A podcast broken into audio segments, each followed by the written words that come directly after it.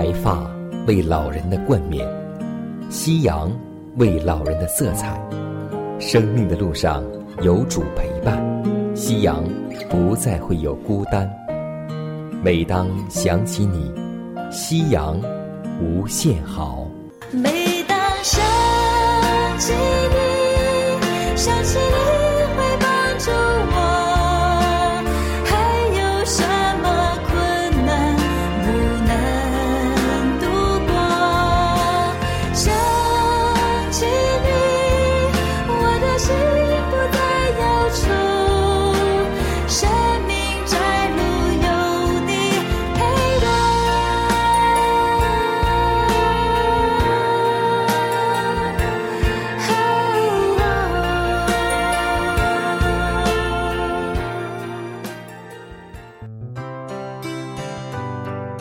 尊敬的各位长辈朋友们，亲爱的弟兄姐妹们，主内平安。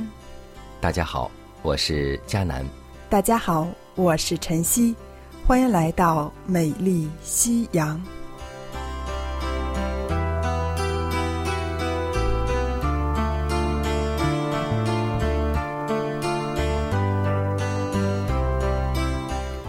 在圣经当中。浩如烟海的人物当中，我们都很熟悉那些伟大的先知、伟大的人物。殊不知，在他们的伟大之后，每天所经历的，就是祷告、读经、默想和想起主的恩典。今天我们要分享一个人物，这个先知是谁呢？他就是以西结。以西结的品性热忱，对上帝的威严有超越的感受，谦卑在上帝的主权之下，没有上帝的许可，多是缄默不言。上帝给予以西结特殊的身份，经历使命，练就他，使他成为以色列历史上伟大的先知代表。而今。我们又当如何在这多元化的世界上、社会中，做上帝话语的宣扬者呢？下面就让我们一同走进以西结的信仰，会给我们今天的生活带来哪些帮助、益处？会给我们的属灵经验带来哪些分享呢？让我们一同经历吧。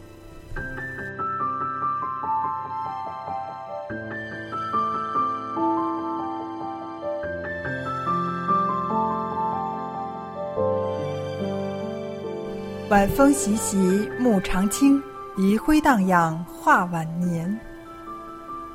金钱有时候能有使人犯罪的奇特力量，欲望会将任何东西变为偶像。有什么是我们的渴望？有什么已经成为我们的偶像呢？骄傲的人。总以为自己有一定的资本，而耶路撒冷的百姓很为他们的建筑骄傲。圣殿本身成了他们骄傲的资本。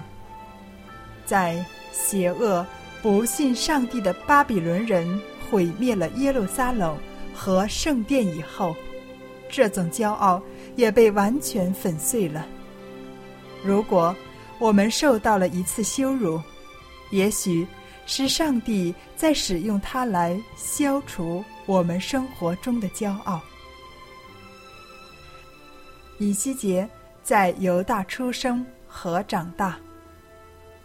有一次，在他准备在圣殿任祭司的时候，巴比伦人攻击耶路撒冷，掳走了一万人，以西结本人也在其中。在以西结于巴比伦侍奉的前六年里，耶利米仍在犹大向留下来的人宣教，而但以里则在尼布甲尼撒王的王宫供职。犹大人的流放地在加巴鲁河边，也就是巴比伦与幼发拉底河相会之处。被掳至巴比伦的犹大人为什么需要一位先知呢？因为上帝要以西结帮助他们理解为什么自己会被掳到这儿来，给他们带来了新的希望，唤起了人们信赖上帝的意识。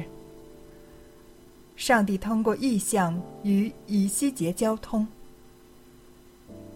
在流放中的百姓已经不晓得上帝有什么目的和为什么与他们同在了。以西结把从上帝而来的意象带到他们中间，向他们展示了上帝那可畏的荣耀和圣洁，并且尽早地警告人们。犯罪的结果。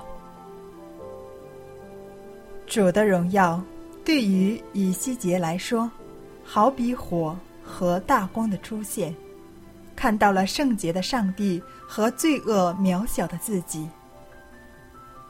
以西结便俯伏于地，完全被征服了。每个人或出于对上帝的怜悯。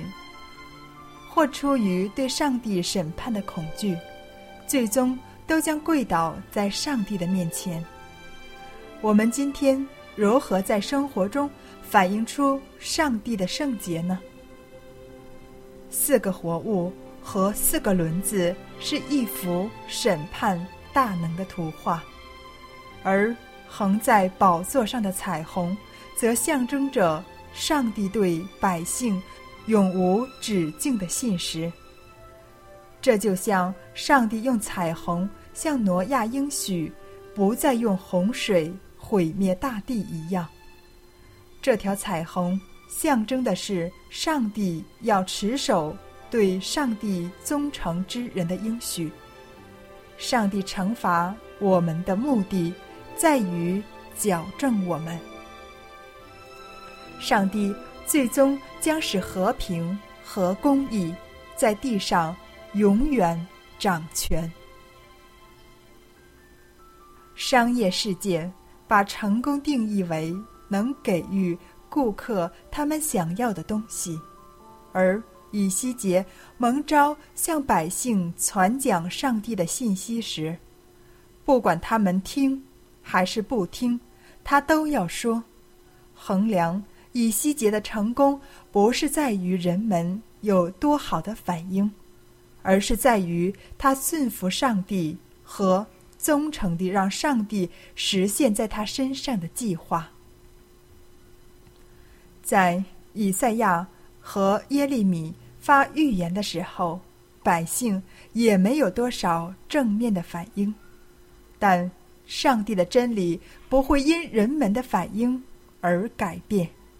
上帝并不是以人们对我们信仰的反应有多好来评断我们，而是我们忠心的程度来评断我们。所以，上帝总会给我们完成他使命的力量。上帝给了以西结一项艰巨的任务，上帝要他向那些。不懂得感恩、满腹牢骚的人传讲上帝的信息。有时候，我们必须给不友善的人做榜样，或者分享我们的信仰。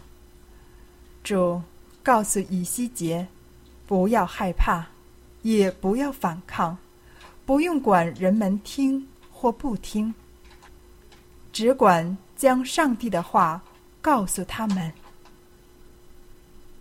上帝也要我们无论得时不得时，总要去传福音。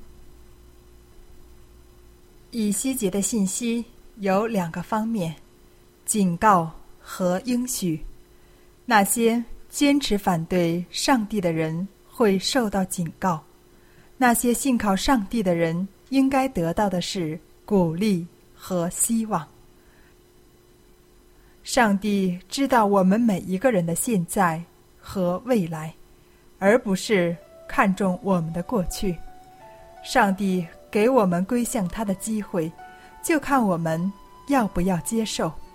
我们要诚心诚意地跟随上帝，在我们失败的时候，要求寻得上帝的赦免。希望我们每个人都能做上帝无愧的工人。耶和华，你是我的神，我要时时称颂你的名。你是我的盾牌，是我的荣耀，又是叫我抬起头的神。纵然仇敌围绕攻击我，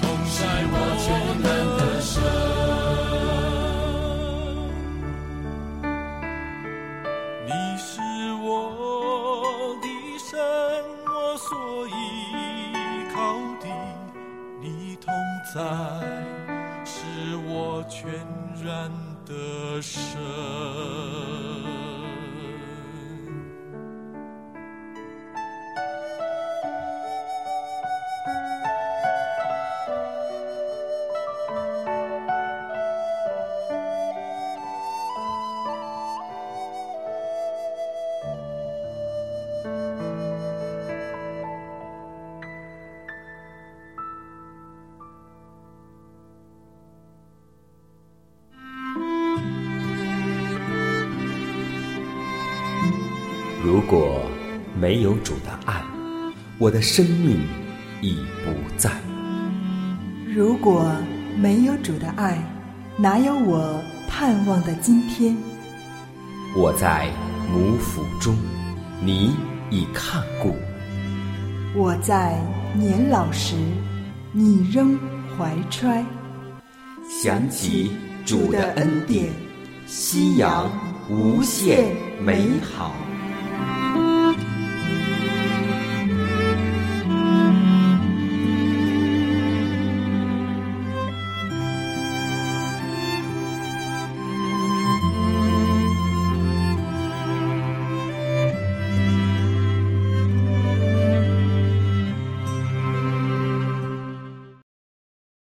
携手健康生活，愿自然回归您的身边。欢迎继续收听希望电台，这里是美丽夕阳，和您共度金色好时光。我是晨曦，下面将为您带来的是健康密码。我们要分享的主题是心脑血管病的形成因素。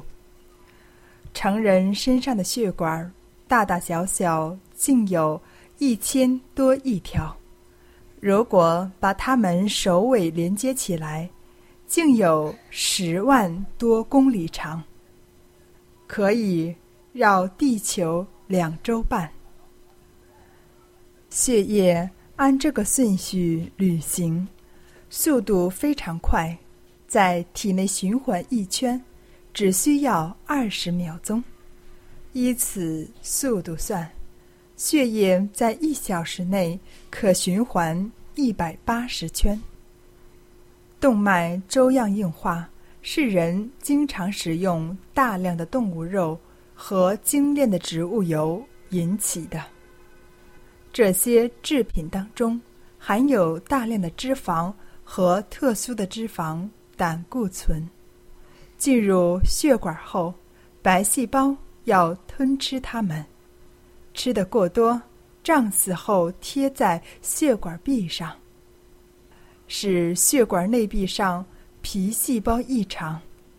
此时，人的血管里面就像排油烟机管道内壁一样油乎乎的，大量的白细胞与钙质及大量油脂、胆固醇等相互作用，在严重缺乏酵素、纤维和水的情况下，就形成动脉粥样硬化。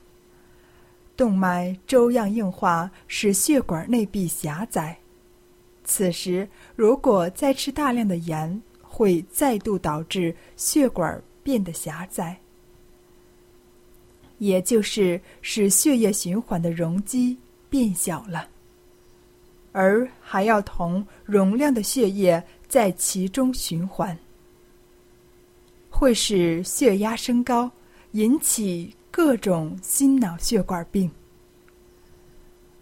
大量食用盐、味精、防腐剂、肉食、油等，在低纤维以及严重缺水、缺乏运动、光照不足的情况下，血管被堵住，形成血栓。所以，希望我们在生活中能够注意我们的饮食，要记得病从口入。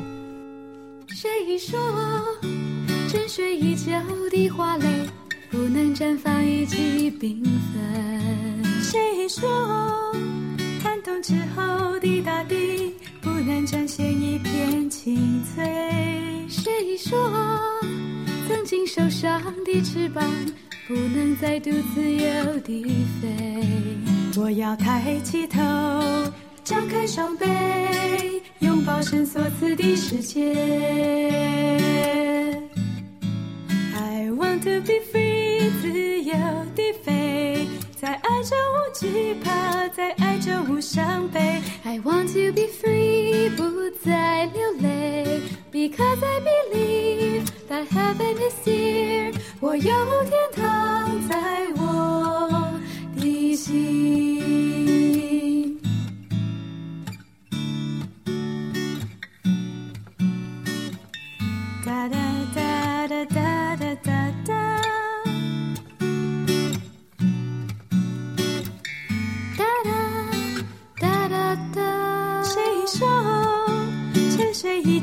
的花蕾不能绽放一季缤纷？谁说寒冬之后的大地不能展现一片青翠？谁说曾经受伤的翅膀不能再独自由地飞？我要抬起头，张开双臂，拥抱神所赐的世界。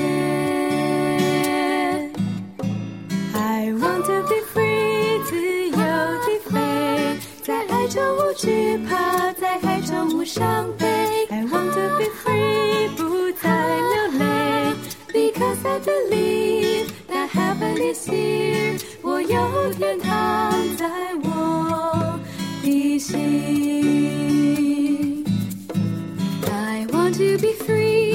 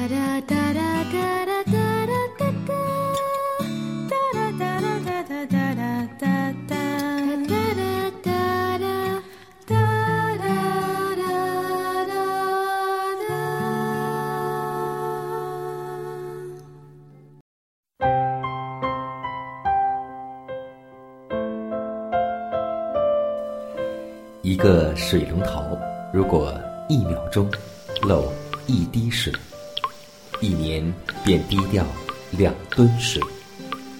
节水就在关紧水龙头的一瞬间。平时我们洗手用的水、洗菜用的水，都可以节约下来，做二次用水。其实，只要我们有心，节约用水并不难。不要让地球的最后一滴水成为我们的眼泪。希望福音广播温情提示：节约用水，从现在开始。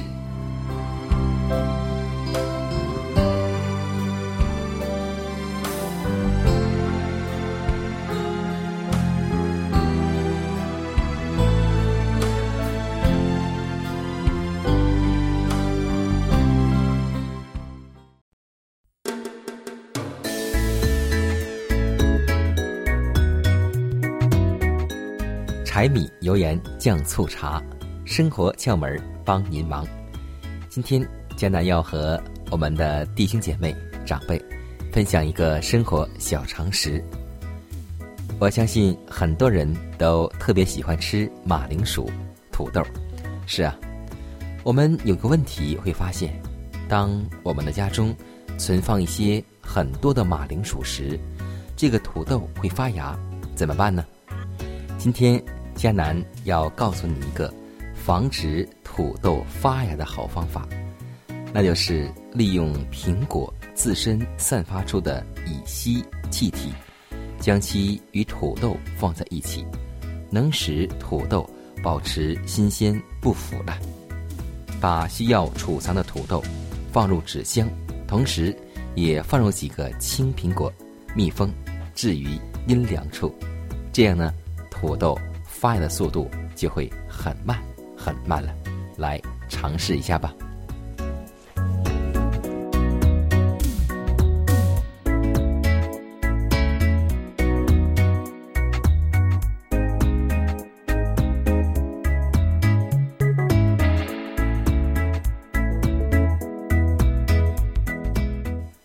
压伤的芦苇，它不折断。江城的灯火，它不吹灭。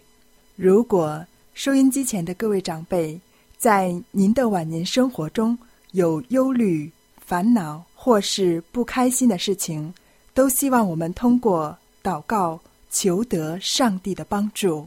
同时，也欢迎每位老年朋友将您心里的故事，通过写信的方式和我们来分享，或是有需要，我们会为您献上祷告，也可以给我们发电子邮件，就是晨曦的拼音圈儿 a v o h c 点 c n。看看时间，又接近节目的尾声，预祝每位长辈度过愉快的一天。愿上帝的爱每一天、每一时、每一刻都与你同在。愿主赐福于你。握住我的神，我要全心等候你，直到你显明在我们中间。握住我的身，我要专心寻求你，直到你荣光。